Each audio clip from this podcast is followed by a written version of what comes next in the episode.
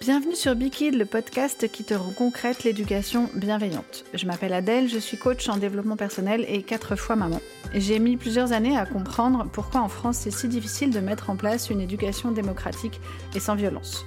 Comme toi, peut-être, j'ai été tiraillée entre la peur de l'enfant tyran et le stress de l'heure grillée de cerveau à force de cris et de punitions. Sans parler du temps qui te manque cruellement, de tes réservoirs que tu ne remplis jamais et des injonctions aux parents parfaits qu'on te matraque de dégommer, mais surtout sans te dire comment. La mission que je me suis donnée à travers ce podcast, c'est de t'apporter une vision de l'éducation bienveillante dans la vraie vie.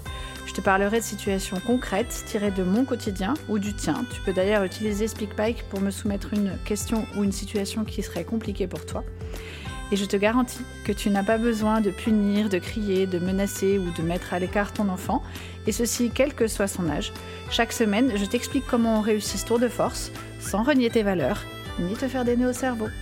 Est-ce que tu es prêt à kiffer ta vie de parent? Alors c'est parti pour l'épisode du jour.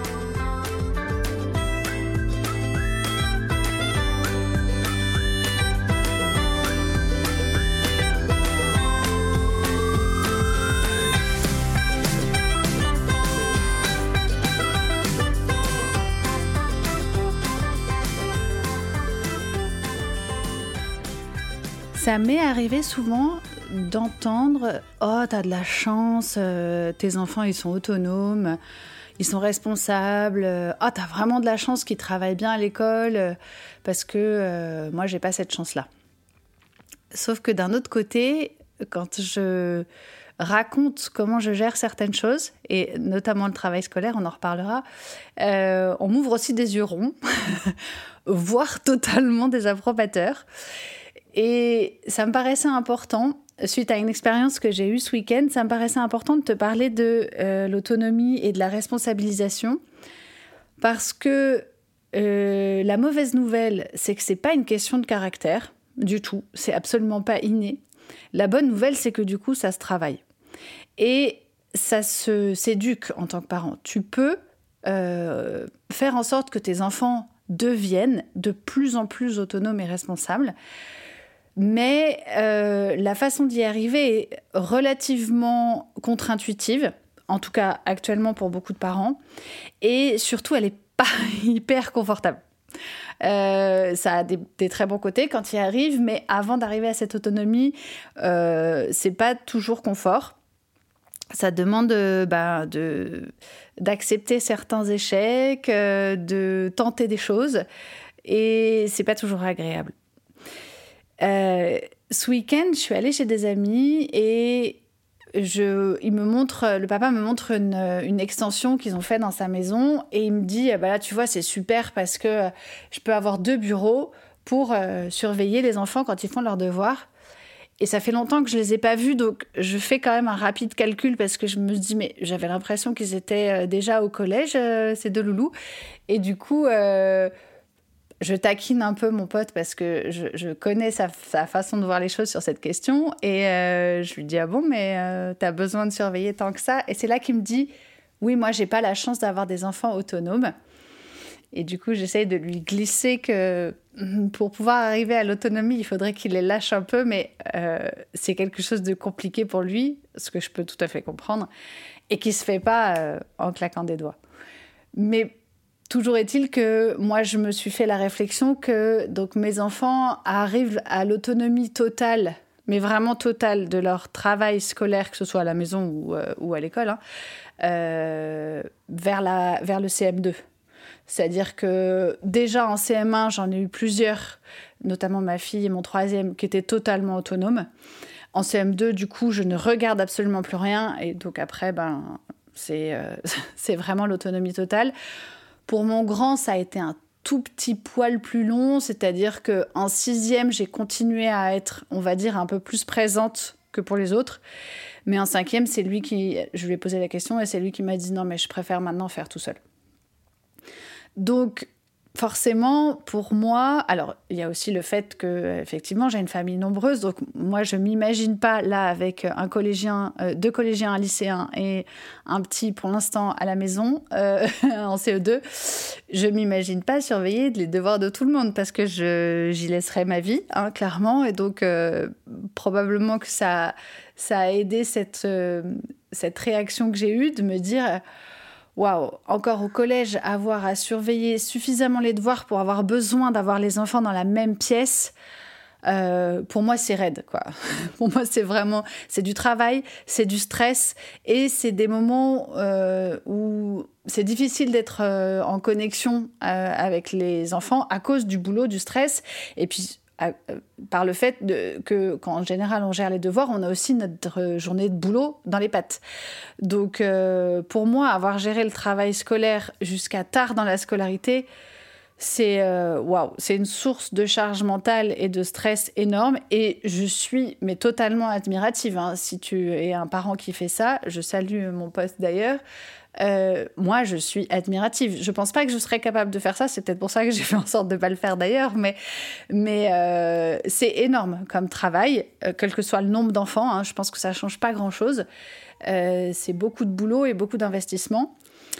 Moi, je pense que non seulement c'est pas indispensable, mais que surtout, plus tu t'en occupes, moins les enfants sont responsables et plus tu as besoin de t'en occuper.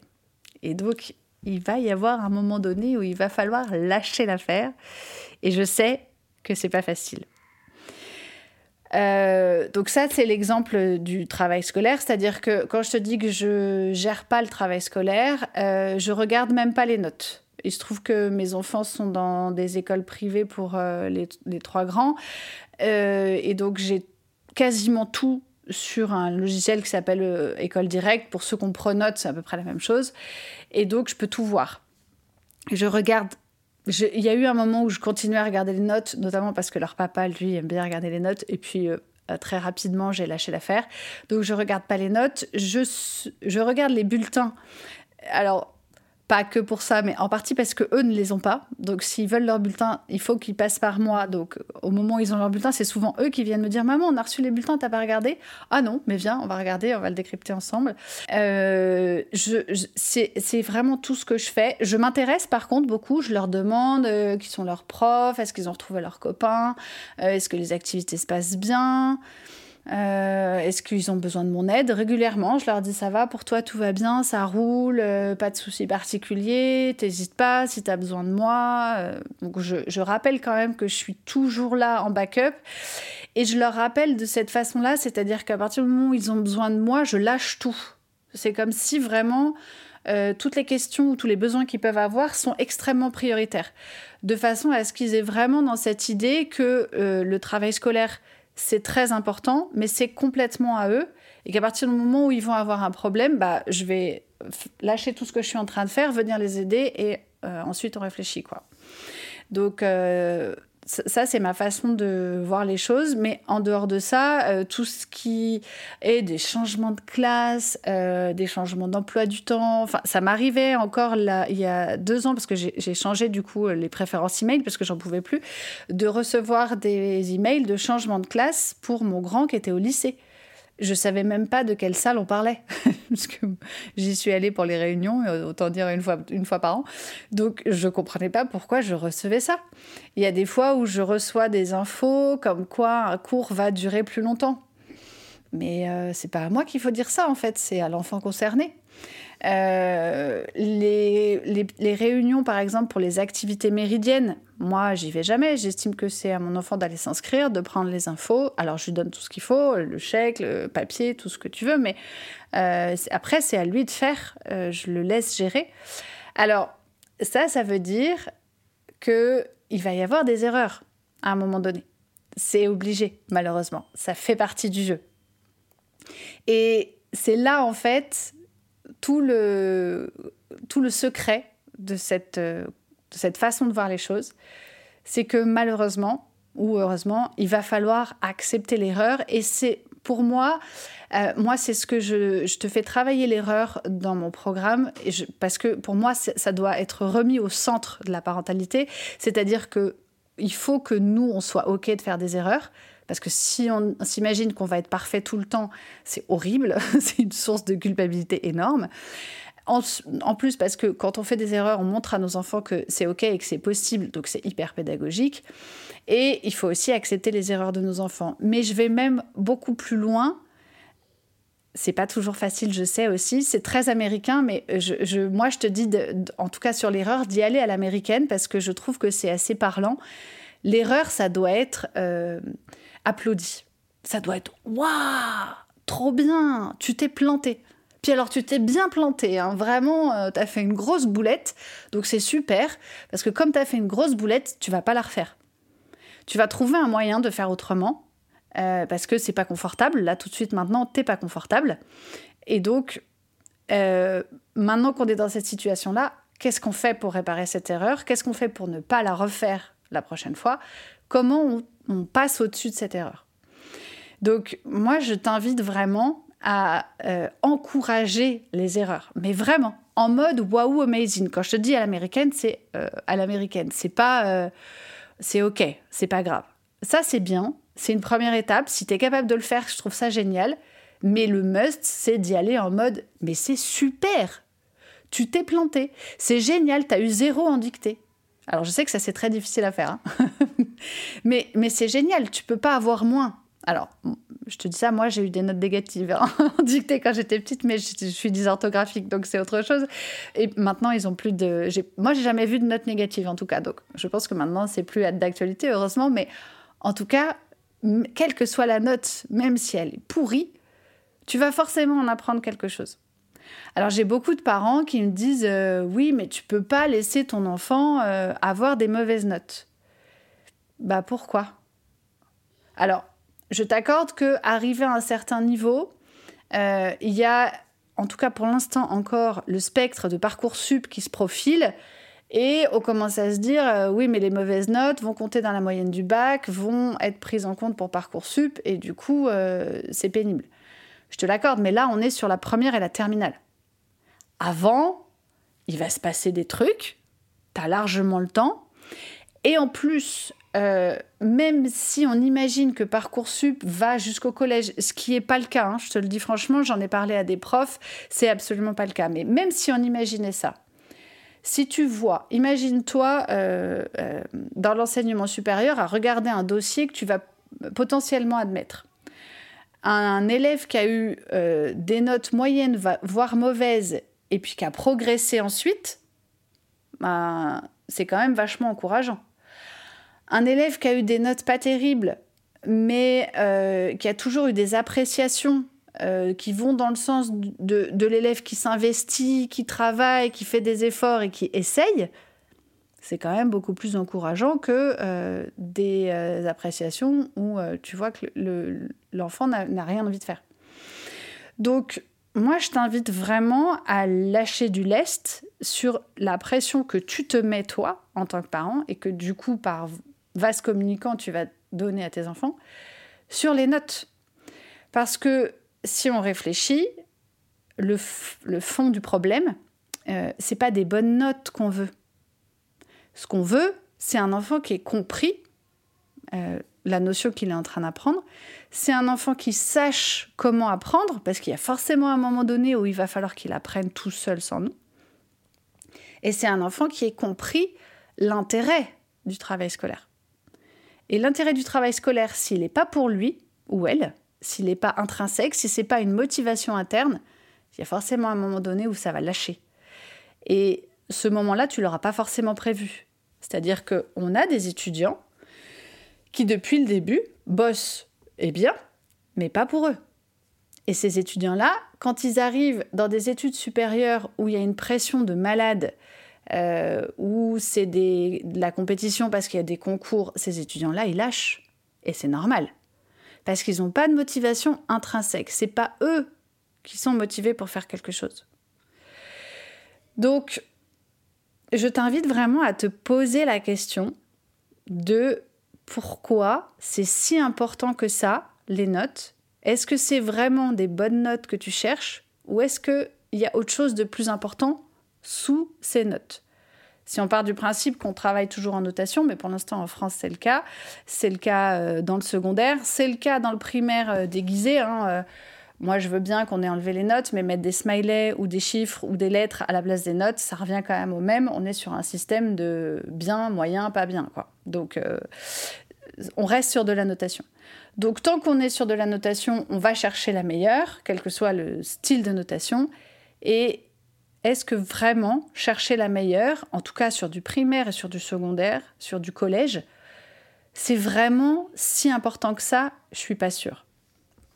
Et même, je suis persuadée du contraire. Ce qu'il faut que tu saches aussi, je te l'ai déjà dit, mais notre cerveau n'apprend que par l'erreur. C'est quand il fait une boulette qu'il va réfléchir à comment la corriger. Tant qu'il fait tout ce qu'il faut et que tout va bien, il apprend rien, il continue son bout de chemin, il, il intègre rien. Quand il se plante, par contre, là, il y a une alerte en haut dans tes neurones là, qui dit Attends, ça ne fonctionne pas, il faut qu'on refasse. Je te le redis encore une fois, je te l'ai déjà dit, mais euh, repense à euh, quand tu as commencé à apprendre à marcher, à faire tes lacets, à faire du vélo, à conduire, à faire un créneau, à nager le crawl, n'importe quoi. Euh, le nombre d'essais que tu as dû faire avant d'y arriver de façon fluide, puis avant d'y arriver de façon parfaite, il est énorme. Notre cerveau fonctionne sur ce mode-là. Essai, erreur, correction, nouvel essai, nouvelle erreur, nouvelle correction, et c'est comme ça en boucle. Et c'est uniquement comme ça, c'est le principe de la pratique délibérée. La pratique délibérée, c'est faire quelque chose euh, de façon répétée avec systématiquement un feedback qui te dit ce qu'il faut corriger. C'est pour ça qu'il euh, a été démontré que la profession, en tout cas une des professions où il y a le plus de progression extrêmement linéaire jusqu'à la fin de la profession, c'est la chirurgie. Je te dis pas la médecine en général, hein. je te parle vraiment de la chirurgie. Typiquement, un médecin qui a 10 euh, ans d'expérience aura moins progressé entre sa cinquième année d'expérience et sa dixième année d'expérience qu'un chirurgien. Et non seulement il aura moins progressé, mais en plus il aura un petit peu régressé du fait de l'habitude quand on est habitué, on réfléchit plus trop, on se met plus trop en question. Tu vois l'idée Ça ne veut pas dire que les médecins sont moins bons que les chirurgiens. Ça n'a rien à voir. C'est la façon de travailler qui fait que la chirurgie oblige son, son, praticien à progresser. Parce qu'en fait, un chirurgien, quand il opère, il a un feedback, un retour immédiat de ce qu'il fait. C'est-à-dire que ça se voit sur le patient, ça se voit sur les constantes, ça se voit sur tout. Donc, quand il fait un geste, s'il fait une erreur d'un demi-millimètre, ça va se voir tout de suite. Et il va être obligé de la corriger tout de suite. Sinon, le patient meurt, ce qui est gênant. C'est une des rares professions où il y a un feedback direct. Je pense qu'on peut trouver ça aussi dans tout ce qui est pilotage, par exemple. C'est d'ailleurs ce qui a été, euh, ce qu'on a découvert sur la chirurgie a été expérimenté pour former des pilotes. Euh, ils ont des machines avec des feedbacks, des retours euh, immédiats qui doivent corriger tout de suite, sinon l'avion se crache. Donc tu vois l'idée, l'idée c'est que notre cerveau apprend et apprend bien, apprend à être ultra performant, voire excellentissime quand il fait des erreurs. Donc vraiment, s'il y a un message que tu dois retenir, c'est plante-toi. Et par pitié, euh, dis à tes enfants, vas-y, fonce, plante-toi. C'est comme ça que tu vas apprendre, c'est exactement ça qu'il faut faire. Et ce système de euh, accepter, voire encourager et favoriser l'erreur, ça ne marche pas que pour le travail scolaire. Ça fonctionne pour tout. Tout ce que tes enfants vont faire, vont euh, faire par eux-mêmes, il va falloir impérativement accepter l'erreur. Et quand je te dis de l'accepter et de l'encourager, ça veut dire que, par exemple, je, je te donne l'exemple parce qu'on m'a très souvent posé la question, encore ce week-end, euh, parce que quand je dis, bah non, mais moi je surveille pas les notes, je je m'occupe pas de ça en fait. C'est leur travail scolaire, c'est leur réussite, c'est pas la mienne. Et là, on me dit, bah d'accord, mais si l'enfant fait rien et qu'il ramène une mauvaise note, qu'est-ce qu'on fait? C'est une très bonne question et je vais t'expliquer comment je fais. En règle générale, un enfant qui ramène une mauvaise note, euh, sauf si on a déjà passé un cap qui est long à arriver quand même. Hein. Euh, le cap de l'enfant qui est persuadé qu'il est mauvais et qui ne veut plus rien faire parce qu'il est persuadé que de toute façon il n'y arrivera pas, ça n'arrive jamais en primaire ou c'est très rare. Euh, on, voit ça souvent au collège, en milieu de collège, voire en fin de collège, mais avant, c'est quand même plus rare. Donc, en règle générale, un enfant qui te ramène une mauvaise note, il est dépité. Il est hyper déçu, déjà. La note en elle-même, et c'est pour ça que ce serait bien qu'elle disparaisse, mais euh, un petit peu de mal. La note en elle-même est déjà euh, une punition, ou si tu veux, une conséquence logique désagréable, mais enfin pour moi ça frise un peu la punition, pour l'enfant. Donc surtout, il faut pas en rajouter. Surtout pas. Donc quand arrive la mauvaise note, moi ce que je te conseille de faire et ce que je commence par faire, c'est demander à mon enfant comment il le vit, lui ou elle. Comment tu te sens? Avec cette note Est-ce que tu es déçu, triste? Alors, si on est à la charnière de l'enfant qui commence à faire genre j'en ai rien à secouer de mes notes, euh, si tu lui tombes dessus et que tu rajoutes une punition, ça va renforcer ce comportement. Tout simplement parce que son cerveau va essayer de se protéger de la déception, et donc le meilleur moyen de se protéger, c'est de faire comme s'il n'en avait rien à faire. Alors que si tu es à cette charnière-là, que ton enfant te donne l'impression que ça l'intéresse pas tant que ça, et que finalement ses notes, il s'en fiche, et que quand tu vois arriver la note, tu dis Waouh, comment tu te sens? Est-ce que ça va? Est-ce que c'est pas trop dur pour toi d'avoir eu cette note-là? Qu'est-ce que tu as, qu'est-ce que as eu comme émotion quand tu as reçu la copie? En règle générale, le je m'en foutisme a tendance à se carapater très vite quand on a cette réaction-là, parce que du coup, l'émotion que l'enfant a ressentie et qu'elle essaye d'enfouir, elle va ressortir. Tu vas lui permettre de la ressortir. Et donc ça, il faut accueillir avec grand renfort d'empathie, de tendresse, de je suis vraiment désolée pour toi mon chat, ça doit être tellement difficile, je comprends. Et alors là, si par chance, euh, tu as des exemples, moi j'en ai comme tout le monde, hein, euh, de moments où, difficiles dans ta scolarité, tu peux le ressortir et lui dire bah tu vois moi aussi euh, à tel moment de ma scolarité ça m'est arrivé d'avoir des difficultés par exemple dans telle matière. Bon moi c'est facile je suis nulle en orthographe. Enfin, je suis dysorthographique donc j'étais nulle en orthographe. Mais tu vois quand je recevais des notes négatives en dictée qu'est-ce que c'était dur. J'avais trop peur de la ramener à la maison. Je me disais que j'allais être punie. Ça si tu euh, rajoute un petit peu de ton expérience par là-dessus, ça va être ultra, ultra, ultra précieux. Une fois que tu as accueilli cette émotion-là et que euh, tu as réconforté l'enfant, c'est là que tu vas pouvoir enclencher un qu'est-ce qui s'est passé? Si tu es dans l'empathie, si l'enfant sait qu'il ne sera pas puni ou pas regardé avec des yeux un peu euh, attristés, ou c'est pareil avec le tu pourrais mieux faire. Ça part d'un excellent sentiment, hein. je ne critique jamais. Le problème, c'est que le tu pourrais mieux faire, c'est tellement décevant pour les enfants. C'est tellement dur à entendre parce que euh, ils voient la déception dans nos mots, dans nos visages, dans, tout. Ils voient la déception et la plupart du temps, eux, ils ont envie de nous faire plaisir. Sur les notes aussi, voire surtout. Donc, euh, le tu pourrais mieux faire, euh, c'est trop dommage. C'est raide aussi pour eux. Donc, des fois, ça nécessite un petit peu d'entraînement. Hein. Moi, c'est ce que je, je, fais souvent avec toi en coaching, mais vraiment, je te conseille d'essayer d'être le plus neutre possible avec cette note, le plus factuel possible. Ok, zéro en dictée. Qu'est-ce qui s'est passé? Tu penses qu'il s'est passé quoi? T'as eu trois en histoire. Qu'est-ce qui s'est passé? T'as pas compris? T'as pas appris? Hmm, T'as manqué un cours? T'étais pas bien ce jour-là, tu peux donner plein de possibilités. Et il faut que toutes les possibilités soient bien accueillies. Le t'as pas appris doit être extrêmement bien accueilli. Parce que là encore, si tu repars dans le bah oui, mais t'avais qu'à apprendre, puis regarde, c'est trop dommage, t'as eu trois, t'aurais pu apprendre, si t'avais appris, t'aurais pas eu trois. Ça, malheureusement, je sais que c'est ce qu'on a tendance à faire de façon très intuitive, notamment parce que nous, on l'a vécu souvent avec nos propres parents, mais ça ne fonctionne pas. Le t'as pas appris, je sais, je vais te demander un truc très difficile à faire. Le t'as pas appris, il faut que euh, lui arrive un Eh ben c'est génial, c'est super, tu sais ce qui s'est passé. Du coup, tu sais ce qu'il faut faire la prochaine fois. C'est tout simple. Alors, c'est possible que ton enfant ait du mal à apprendre. Du coup, tu peux lui, tu peux lui glisser. Est-ce que tu as besoin de mon aide? Est-ce que tu as besoin de techniques pour apprendre? Est-ce que tu as besoin d'aide dans certaines matières pour apprendre, parce qu'il y en a qui te plaisent moins que d'autres. Est-ce qu'on pourrait rendre la chose un peu plus fun? Est-ce que tu aurais besoin de cours particuliers? N'importe quoi. Mais vraiment te proposer un soutien, euh, quel que soit le thème, la matière, euh, euh, que ce soit un exposé, une leçon à apprendre, une dictée.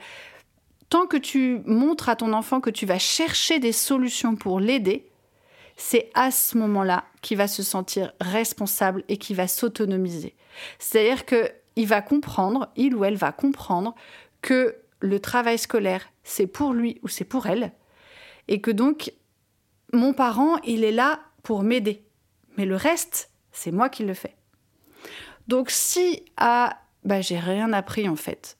J'ai rien appris parce que vraiment l'histoire géo euh, ça me saoule. Bah OK mon chat, je peux comprendre.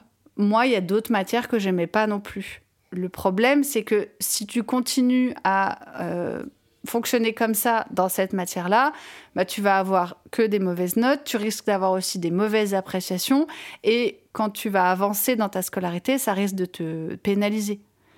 Donc c'est trop dommage. Viens, on va regarder comment on peut faire pour que euh, ça soit plus ludique. Est-ce qu'on ne pourrait pas trouver des reportages, des livres, euh, quelque chose qui va te donner un peu envie de t'y intéresser? Après, il y a aussi des fois euh, des enseignants avec qui le courant passe pas, malheureusement. Moi, je, vais t'avouer très franchement qu'une année euh, pour l'italien, à mon fils, j'ai dit, tu sais quoi, Vivien, serre les dents et attends de changer de prof. Parce que je l'avais vu, euh, son enseignante, et que, objectivement, il n'y avait rien à faire, quoi. pour, que, pour que ça se passe bien avec Vivien. Elle avait absolument pas compris le fonctionnement de Vivien. En plus, j'ai essayé de lui expliquer, mais elle voulait pas m'entendre il n'y avait rien à faire. Donc, je lui ai proposé euh, une petite application sur son téléphone pour travailler l'italien, des séries sur euh, Netflix. Et puis, je lui ai dit pour euh, ton année là de cinquième, bah, mon chat serre les dents et attend que ça passe parce que on va pas pouvoir faire autrement. Je sais que ça paraît. Là, là, clairement, c'est quand je dis ça, on me fait des yeux ronds. Non mais comment ça, Adèle, tu fais ça? Eh bien oui, ça fait partie des choses que je fais, ça fait partie des comportements que j'ai sur la scolarité avec mes enfants. Mais le résultat, c'est que je ne touche à rien et que là, actuellement, mon grand, qui est en terminale, avait l'année dernière 16,5 de moyenne, presque 17. Et je ne fais absolument rien pour ça pour tout te dire, en début d'année, euh, là, sur la réunion de mardi, je lui ai demandé s'il avait pris l'option maths experte parce que je m'en rappelais pas. Et quand il a fallu lever le doigt devant le prof, j'étais un peu interdite. Euh, Vivien, t'as pris maths experte? Bah oui, parce que j'en ai besoin pour l'INSA. Ah, bah bien vu. Très bien vu. Effectivement, c'est ce que vient de dire le prof. Donc tu vois, j'en suis à ce degré-là de vraiment, euh, je suis là, hein, toujours. Il a le moindre souci, la moindre interrogation, la moindre question. J'ai absolument pas le niveau pour l'aider dans les matières scientifiques qu'il a choisies. Je l'ai plus. Mais je vais chercher ce qu'il faut. Euh, je, vais chercher d'autres personnes, des référents, euh, un, un, prof particulier. Je vais chercher. Ça, c'est. Je sais que je vais trouver les solutions. Je suis toujours là, mais je ne fais absolument rien. Je ne suis au courant de rien. Et moins je suis au courant, moins je fais les choses, plus c'est lui qui les fait. Parce que ils ont envie de travailler, nos jeunes. Ils ont envie de d'avancer, ils ont envie d'avoir un avenir qui leur correspond. L'envie, ils l'ont. Seulement, parfois, ils sont découragés. Ils sont découragés par le système et ils sont découragés par la pression. La pression que eux se mettent, parce qu'ils n'ont pas forcément besoin de nous pour ça, hein, moi, j'avoue que, surtout avec mon grand, il y a des fois où je lui dis eh oh, viens, on se détend quand même là. Là, tu te mets trop de pression. c'est lui qui se la met tout seul. Et moi, je suis là, bah non. Euh, je suis pas là pour te mettre la pression, c'est pas la peine d'en rajouter. Donc, eux se mettent la pression tout seuls, ils ont absolument pas besoin de nous. Et nous, on leur met la pression. Alors, encore une fois, on leur met la pression parce qu'on se sent obligé d'eux parce que euh, on est dans une situation économique où l'avenir de nos jeunes est plus qu'incertain, où il y a énormément de chômage, en tout cas dans notre pays, et on a peur pour eux. Donc je comprends complètement qu'on ait envie de prendre les choses en main, de ne pas lâcher prise, de faire gaffe à tout. Je comprends. Mais je t'assure que c'est totalement contre-productif, exactement comme la punition malheureusement. Plus tu es dans le contrôle, plus tu es dans la surveillance et moins ton enfant va avoir euh, envie de prendre ce contrôle-là. C'est logique. Plus on leur met de pression, plus ils vont avoir peur de rater, plus ils ont peur de rater, plus ils vont avoir peur de faire, d'essayer. Eh ben oui, parce que si tu sais que tu peux essayer, tout essayer, et que l'erreur, ce sera survalidé, bah du coup, tu as envie d'essayer. Tu te dis pas, ah ouais, mais si je me plante, qu'est-ce qui va m'arriver? Ah bah non, si je me plante, mes parents, ils vont être contents et ils vont m'aider pour y arriver mieux. Alors à ce moment-là, pourquoi j'essaierai pas? Alors qu'à l'inverse, si à chaque fois que j'essaye un petit truc, je me paye une mauvaise note, et qu'en plus de la mauvaise note, je me paye éventuellement une punition ou une remontrance ou un t'aurais pu faire mieux, pourquoi j'ai envie d'essayer? Pourquoi j'ai envie de continuer? Alors, il y a des enfants qui ont envie de continuer, qui se donnent à fond, et puis il y en a d'autres qui abandonnent sous la pression, qui lâchent l'affaire et qui passent en mode bah, de toute façon, foutu pour foutu, euh, j'arrête de faire. Ça, c'est quand même relativement fréquent, et encore une fois, c'est extrêmement logique. C'est pas du tout irréversible. Mais pas du tout, du tout. Même euh, un, collégien fin de collège qui fait genre euh, de toute façon j'en ai rien à secouer, je travaille plus, euh, il, peut être très très facile et très rapide à retourner avec les bons mots, la, bonne prise en charge. C'est vraiment, ça, ça, peut être magique. tu peux le remettre dans, le, dans la bonne situation en moins de deux mois. Ça peut être vraiment ultra rapide. C'est jamais irréversible. Jamais, jamais. C'est pas comme des difficultés scolaires. Euh, moi, j'ai un enfant qui a plusieurs troubles 10, et même encore ça, euh, c'est pas du tout euh, irrémédiable. C'est pas du tout la même chose que un enfant qui s'est découragé et qui veut plus rien faire. Des fois, les deux sont liés, mais c'est pas la même chose. Un enfant qui a toutes les possibilités, qui a toutes les capacités et qui en glande pas une et qui donne l'impression d'en avoir rien à secouer, euh, s'il est au collège et même s'il est en début de lycée, c'est tout à fait, tout à fait euh, euh, rémédiable et complètement réversible en très peu de temps.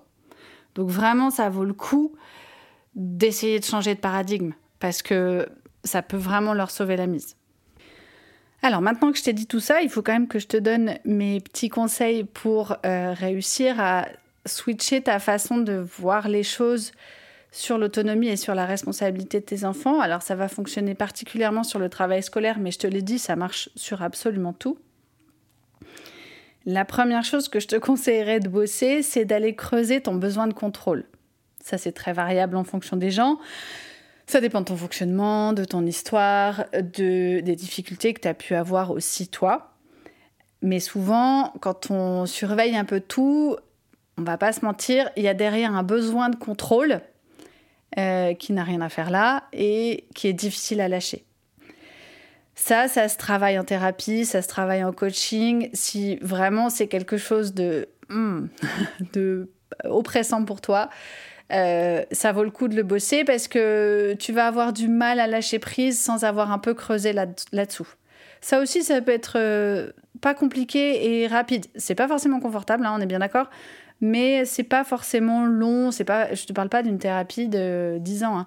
Euh, moi, sur un coaching, en deux mois, le besoin de contrôle, on lui a déjà bien cassé la figure. Donc, c'est pas, euh, c'est pas un truc compliqué à gérer. Mais ça vaut le coup d'aller creuser ça si vraiment c'est, pour toi, c'est compliqué. Ensuite, ce que je te conseillerais de faire, c'est de commencer par des choses qui sont pas très challengeantes. Par exemple, certaines matières, si tu as un enfant qui a des grosses difficultés euh, dans certaines matières et que dans d'autres, c'est plutôt cool, euh, prends une de ces matières-là, ou alors tu peux prendre sa matière préférée, par exemple, et euh, lui dire, bah, tu sais quoi, cette matière-là, je te propose de la gérer tout seul. Alors tu peux commencer doucement en disant, bah, ce contrôle-là sur cette matière que tu maîtrises bien, je te laisse faire, je te fais pas réviser on voit comment ça se passe. Euh, tu vois, et tu commences comme ça petit à petit. C'est les résultats qui vont t'encourager. Quand tu vas voir les effets sur ton enfant, les effets sur ses résultats, ça va te donner envie de recommencer. Et tu vas comme ça sortir petit à petit de ta zone de confort. Il euh, faut vraiment y aller doucement à mon sens parce que il y a deux effets négatifs si tu lâches tout d'un coup. D'abord, si tu n'as pas bossé sur ton, sur ton contrôle avant, ça va vraiment être compliqué pour toi. Ensuite, ton enfant risque d'un coup de se sentir perdu. Si c'est un, enfant que tu as suivi euh, surveillé, coucouné, entouré depuis qu'il est en CP ou même avant, si tu lâches du jour au lendemain, ça va être la panique pour lui ou pour elle. Donc, euh, moi, je conseille vraiment pas d'y aller euh, noir ou blanc. Faut, je pense que c'est beaucoup mieux d'y aller progressivement. Et tu peux aussi faire ça sur d'autres choses que le travail scolaire. Des choses qui sont moins challengeantes pour toi. Euh, je sais pas, moi, par exemple, euh, si c'est un enfant qui est assez jeune, lui laisser choisir ses vêtements. Même s'il sort en tongs et qu'il fait moins 12, euh, même si quand il s'habille, ça pique. Ou par exemple, lui laisser gérer ses affaires de sport, le moment où il doit les, les préparer. Alors ça veut dire qu'il y a un moment de la, de la scolarité ou de la semaine où les affaires vont être oubliées. Oui, ça arrive. Et c'est OK. C'est pas grave. C'est comme ça qu'il va apprendre à ne plus oublier. Je sais que c'est dur, mais il faut forcément à un moment donné lâcher prise. Tu vois, moi, euh, lundi soir, j'ai laissé mon petit euh, rentrer tout seul. Je l'ai un peu poussé parce que pour lui, c'était euh, compliqué. Il se trouve qu'il n'a pas réussi à rallumer son téléphone et donc au moment où il est parti, j'avais pas de nouvelles de lui. Je savais qu'il était en sécurité, je savais qu'il avait toutes les infos pour y arriver. N'empêche que ce petit moment-là où j'ai pas eu de ses nouvelles était vraiment pas confortable pour moi c'était euh, ouais, une petite sortie de zone de confort parce que j'aurais bien aimé au moins pouvoir être sûr que tout allait bien. Il est rentré, il a trouvé son chemin, il a demandé et tout s'est super bien passé. Mais ça va dépendre de où est ta zone de confort. Hein. Je te demande pas de euh, le laisser partir tout seul parce que les miens, ils font 40 minutes de métro avec euh, plusieurs changements. Donc, je te demande pas de faire ça demain. C'est pas si euh, jusqu'ici tu, le prends par la main pour les trajets, ne lâche pas tout d'un coup. Hein. Vraiment, ça va dépendre de où est ta zone de confort, où est ta zone de contrôle, de comment se sent ton enfant. Et il n'y a aucun jugement à avoir là-dessus ni sur ce que je fais, ni sur ce que tu fais. C'est pas une question de ça c'est mieux, ça c'est plus cool, on s'en fout. Ce qui est important, c'est de sortir toi de ta zone de confort, sortir avec ton enfant de la zone de confort. Alors des fois, tu as des enfants qui sont très demandeurs sur l'autonomie. Alors là, si tu as un enfant qui est demandeur sur l'autonomie, par pitié, profites-en.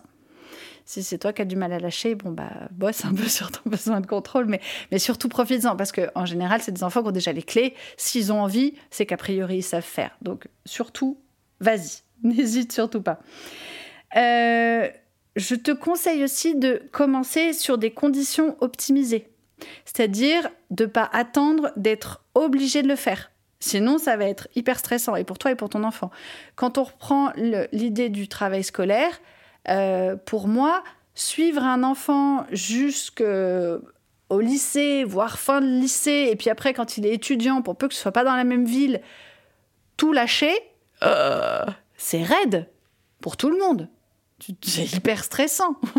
Donc, il vaut mieux commencer, bon, éventuellement, évidemment, le plus tôt possible, mais il vaut mieux commencer à un moment où tu sais que tu vas, tu vas être là en backup, que tu vas avoir un plan B. Si je te reprends l'exemple de Lilian qui est rentré tout seul en métro lundi, j'ai un peu poussé pour qu'il le fasse lundi et pas un autre jour, parce que ce jour-là, je savais que j'avais un babysitter pour mon dernier, que j'avais du temps et que donc, au moindre souci, je pouvais venir le chercher.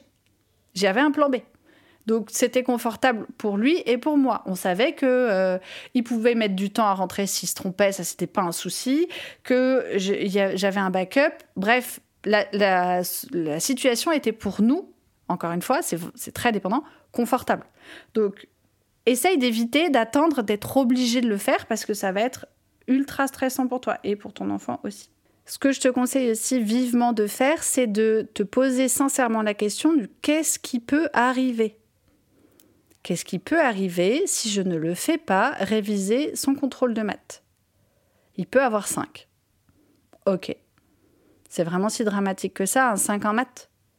Alors certes, si euh, c'est un enfant que tu as beaucoup, beaucoup euh, aidé avant, euh, il va y avoir un changement de note qui va surprendre tout le monde.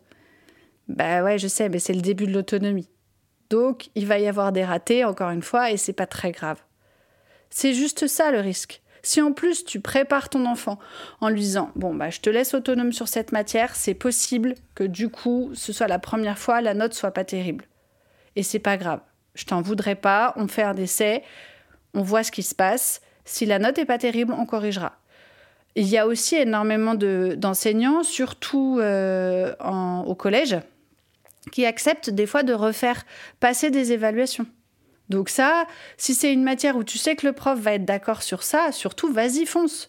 Tu peux même euh, le, prévenir en amont. Ça, c'est vraiment un truc que je vous conseille souvent. Mais n'hésitez surtout pas à aller euh, demander aux enseignants de vos enfants. Ils sont là pour ça. Et ils ont des fois des, conseils extrêmement précieux à, te donner. Typiquement, moi, quand j'ai commencé à vouloir euh, lâcher complètement, notamment Ambre, sur euh, son travail scolaire. Donc Ambre, elle a été autonome très très tôt. Déjà en CE2, je faisais plus grand chose. Et en CM1, je savais même pas quel devoir elle avait à faire. Et un jour, euh, une maman d'une de ses copines me dit Voilà, là mais t'as vu le truc, le travail qu'il y avait à faire en histoire Et moi, j'étais là. de quoi ça s'agit? Je sais même pas de quoi on parle. J'avoue que j'avais encore un petit peu honte. Tu vois, la culpabilité, elle revient vite. Hein. Et donc, euh, je vais voir l'enseignante de ma fille en lui disant Bon, Alice, euh, je vais pas vous mentir, j'ai un peu honte, mais euh, là, j'ai eu cette expérience-là. Et si je suis honnête avec vous, je sais pas ce qu'elle a à faire comme devoir Ambre. Je les regarde même pas. Et c'est elle qui m'a dit Oh là là, mais Madame Singer, surtout, on change rien. Surtout pas. Ça va très bien comme ça. Ambre se débrouille très bien toute seule. N'allez surtout pas y mettre votre nez. Ah bah autant dire qu'après, euh, j'ai plutôt touché à rien, forcément. Donc vraiment, nos enseignants, les enseignants de nos enfants, ils peuvent être d'une super aide, c'est quand même leur boulot. Donc si tu as un doute, si il euh, y a quelque chose que tu pas faire, par exemple, tu as l'impression que ton enfant est hyper autonome et tu pas le lâcher, bah, va demander à l'enseignant, est-ce que vous pensez que sur ça, je peux le laisser en autonomie? Est-ce que vous pensez que ça, j'ai besoin de corriger? Ou est-ce qu'au contraire, vous préféreriez que je corrige pas? Vraiment, euh, ils sont là pour ça. Et puis, ça va. En plus, ce que je trouve intéressant dans cette euh, façon de voir les choses, c'est que tu fais équipe, en fait, avec l'équipe pédagogique qui s'occupe de tes enfants. Et ça, et pour nous, et pour les enfants, et pour les enseignants, c'est hyper agréable. C'est-à-dire que c'est pas chacun dans son coin, chacun fait sa sauce. C'est bon, bah, on fait équipe, et puis on essaye de trouver un consensus qui fonctionnera le mieux pour mon enfant. Donc, vraiment, je t'invite à aller voir et demander aux enseignants. Donc, demande-toi ce qui peut arriver ce qui peut arriver de pire, et cherche les solutions pour ça, comme celle dont je viens de parler. Et alors, le dernier conseil, pas le plus facile, attends-toi à surprendre les gens. Mais vraiment. Comme moi, je surprends beaucoup. Et des fois, c'est pas de la surprise agréable. C'est du Ah ouais, toi, tu. Toi, t'en as rien à faire, quoi. Non, absolument pas. C'est pas que j'en ai rien à faire. Loin de là. Au contraire, je suis hyper investie moralement. Je suis là tout le temps et pour moi, à partir du moment où ils sont autonomes sur un truc, le maman j'ai besoin d'aide va être toujours prioritaire. Je lâche tout, je vais les aider. Parce que comme en plus je fais ça depuis longtemps, je sais que quand ils me demandent de l'aide, c'est que vraiment ils peuvent pas faire autrement. Donc je suis toujours hyper présente, hyper accompagnante, mais par contre, j'en fais le moins possible et je les pousse effectivement, des fois un petit peu. Typiquement, lundi, il a fallu que je pousse un peu mon Lilian, que je lui dise Tu peux le faire, mon chat. Je sais que tu peux le faire. Regarde, on a toutes les solutions. Tu vas y arriver. ne t'inquiète pas. S'il m'avait dit non, mais maman, vraiment, j'ai trop peur, je me sens pas, je serais venue le chercher. C'est pas la question. J'ai senti qu'il avait juste besoin d'être un petit peu poussé. Bah, je l'ai poussé. Et c'était pas confortable pour moi, hein, parce que j'avais quand même un peu peur qu'il se passe quelque chose. Dans l'occurrence, il n'a pas su rallumer son portable, il s'est perdu et il a un petit peu paniqué. Donc, ça reste un moment qui n'a pas été confortable pour lui et pour moi. N'empêche que maintenant, il s'est rentré, il sait qu'il aura toujours une solution, il sait qu'il peut demander son chemin à quelqu'un, il est hyper rassuré. Ça a été très, très, très productif. Mais il y a un moment donné où il faut pousser un peu à l'autonomie. Et ça, il y a des gens pour qui c'est euh, du j'en ai rien à faire, je me décharge ou euh, je, peux profiter de ce temps pour faire autre chose. Enfin bref, j'ai des réactions diverses et variées et pas toujours agréables. Donc ça, oui, euh, il va falloir t'attendre à ça. Ça peut venir aussi de certains enseignants. Hein. Moi, ça m'est arrivé ça. Euh, oui, mais là, il faudrait dire à votre enfant de faire ci, de faire ça, de, de réécrire toutes ces leçons une par une tous les soirs. Bon, là, j'ai pas répondu, j'avoue, ce jour-là. Mais il y a des fois où je réponds Bah non, je suis désolée, mais en fait, euh, moi, je, prône l'autonomie sur le travail scolaire, donc je vais pas faire ça. Et des fois, je, ouais, j'ai des, commentaires et des regards très désapprobateurs. Euh, je peux avoir euh, des petites réflexions sur une, sur une, évaluation, ou alors on va me demander de signer aussi des contrôles pour que je vois bien que la note était mauvaise. Bon, je regarde la note, je signe, je fais la même chose que d'habitude. Qu'est-ce qui s'est passé, Macaille Pourquoi on a ça? Ok. Comment on va pouvoir régler le problème? Parfait. Tu sais faire? Pas de souci. Donc, ça change absolument rien, mais j'ai des enseignants comme ça hein, aussi qui, euh, en gros, euh, s'ils pouvaient, me diraient euh, Dites donc, ce serait bien de vous occuper du travail scolaire de votre enfant. Eh ben non. je vais toujours pas le faire parce que j'estime que c'est pas une bonne chose à faire. C'est pas que j'estime que c'est pas mon rôle.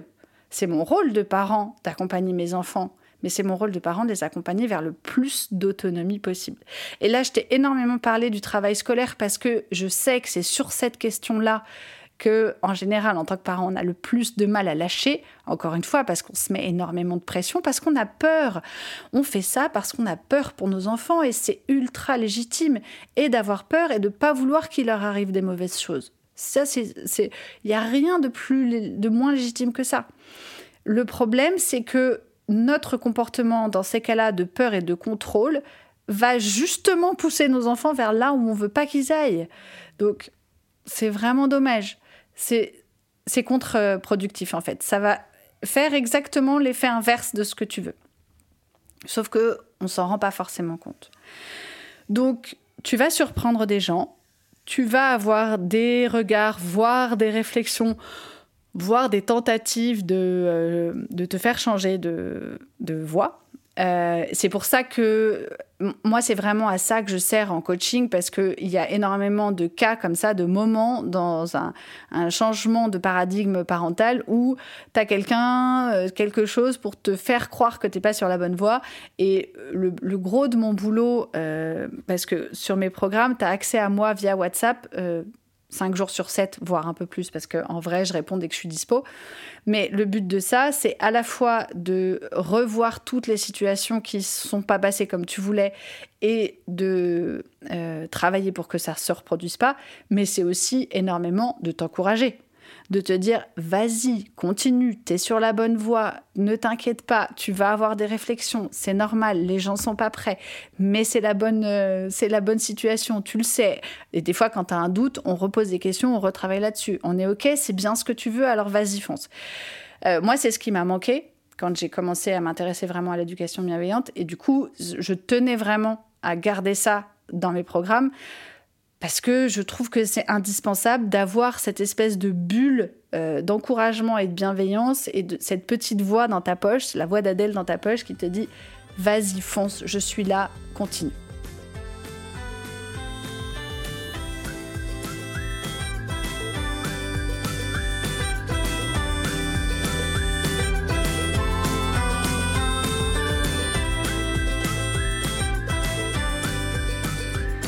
Voilà ce que je tenais à te dire sur euh, l'autonomie et la responsabilisation de nos enfants. J'ai encore été un peu longue, mais parce que je vais pas te mentir sur ce sujet, je suis relativement intarissable. Je te remercie de m'avoir écouté jusqu'à la fin.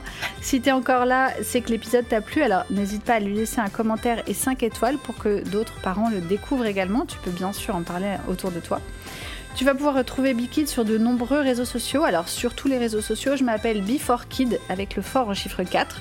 Pour avoir plus de contenu en lien avec la parentalité et le développement personnel, connaître mes accompagnements ou venir papoter avec moi aussi, j'adore ça. En attendant, je te retrouve la semaine prochaine pour un nouvel épisode. D'ici là, prends bien soin de toi et de tes kids. À bien vite